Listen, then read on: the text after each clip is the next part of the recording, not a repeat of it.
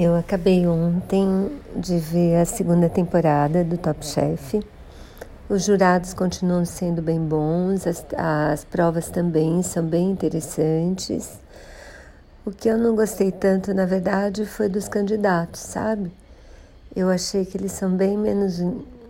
É, não achei tão bons, na verdade. E também dessa vez eu não acertei o campeão, meu preferido perdeu. Eu espero que vocês gostem. De qualquer maneira, acho que vale a pena. Quem assistiu a primeira temporada e gostou, vai gostar da segunda também, né? Só que talvez valha a pena assistir a segunda primeiro, porque a primeira é melhor. É isso. Bom divertimento.